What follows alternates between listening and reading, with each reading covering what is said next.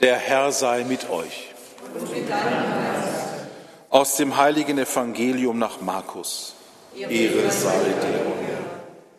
In jener Zeit nahm Jesus Petrus, Jakobus und Johannes beiseite und führte sie auf einen hohen Berg, aber nur sie allein.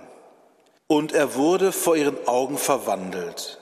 Seine Kleider wurden strahlend weiß, so weiß, wie sie auf Erden kein Bleicher machen kann. Da erschien vor ihren Augen Elia und mit ihm Mose und sie redeten mit Jesus. Petrus sagte zu Jesus, Rabbi, es ist gut, dass wir hier sind. Wir wollen drei Hütten bauen. Eine für dich, eine für Mose und eine für Elia. Er wusste nämlich nicht, was er sagen sollte, denn sie waren vor Furcht ganz benommen. Da kam eine Wolke und warf ihren Schatten auf sie, und aus der Wolke rief eine Stimme, Das ist mein geliebter Sohn, auf ihn sollt ihr hören. Als sie dann um sich blickten, sahen sie auf einmal niemand mehr da, bei sich außer Jesus. Während sie den Berg hinabstiegen, verbot er ihnen, irgendjemand zu erzählen, was sie gesehen hatten, bis der Menschensohn von den Toten auferstanden sei. Dieses Wort beschäftigte sie und sie fragten einander, was das sei, von den Toten auferstehen. Da fragten sie ihn, warum sagen die Schriftgelehrten, zuerst müsse Elia kommen? Er antwortete, ja, Elia kommt zuerst und stellt alles wieder her. Aber warum heißt es dann vom Menschensohn in der Schrift, er werde viel leiden müssen und verachtet werden. Ich sage euch, Elia ist schon gekommen, doch sie haben mit ihm gemacht, was sie wollten, wie es in der Schrift steht. Evangelium unseres Herrn Jesus Christus. Lob sei dir, Liebe Schwestern und Brüder, wie können wir die Menschen für Christus gewinnen? Ist das nicht die entscheidende Frage, für uns als Kirche Gottes? Was meinen Sie, wie es den Glaubensboten der ersten Jahrhunderte ergangen wäre, wenn sie mit den Themen an die Menschen herangetreten wären, die heute das Leben innerhalb der deutschen Kirche und bis in die Öffentlichkeit hinein bestimmen? Und vor allem, wie wäre es der Ausbreitung des Evangeliums ergangen? Oder um es auf ganz personale Weise auszudrücken, wie hätte der lebendige Christus einen Weg in die Herzen gefunden? Liebe Schwestern und Brüder, wann sagen unsere Hirten und das Volk Gottes den Menschen, dass Jesus unser ganzes Glück ist, dass wir keinen Augenblick ohne ihn leben wollten und könnten?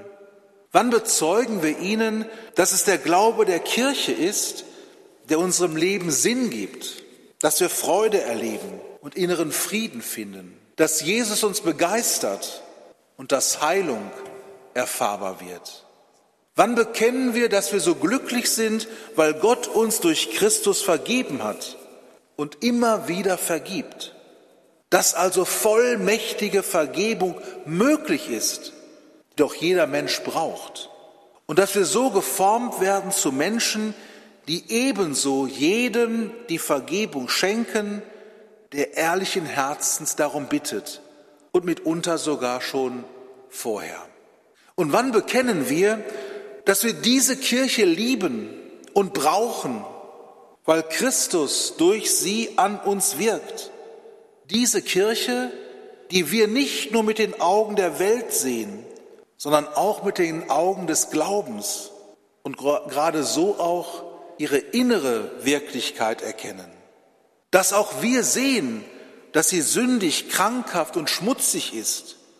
Insofern Menschen in ihr sündig, krankhaft und schmutzig denken und handeln.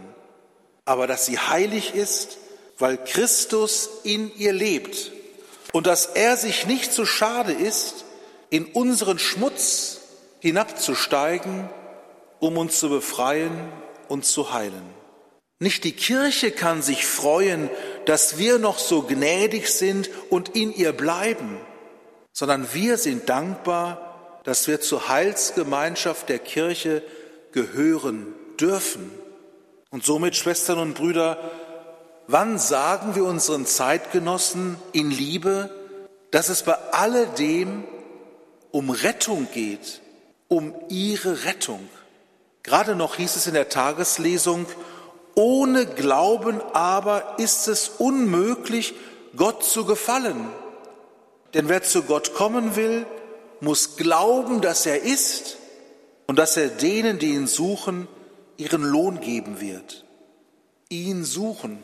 Wer sucht, findet.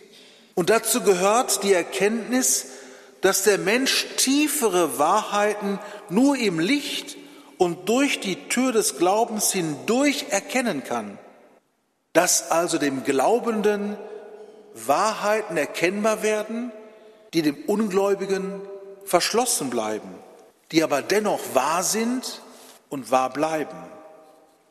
Und dass es deshalb wichtig ist, auf Christus zu hören, wie es die Stimme aus der Wolke im Evangelium sagt.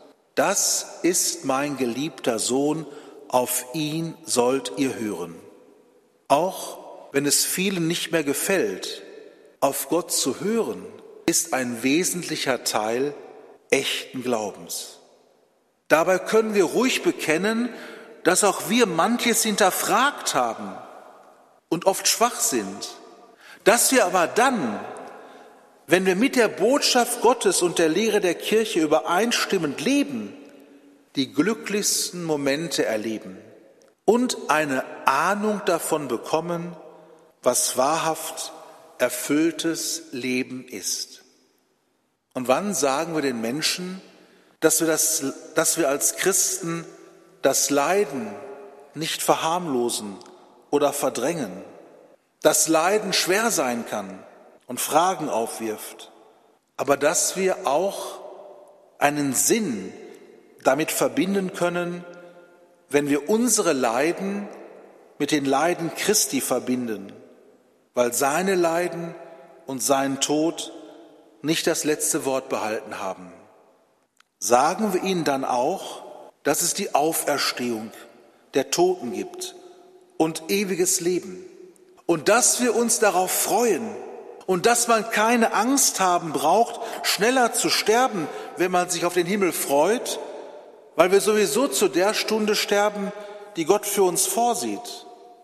Dass man aber jetzt schon anders lebt, wenn man an das ewige Leben glaubt und keineswegs unfreier, sondern befreiter.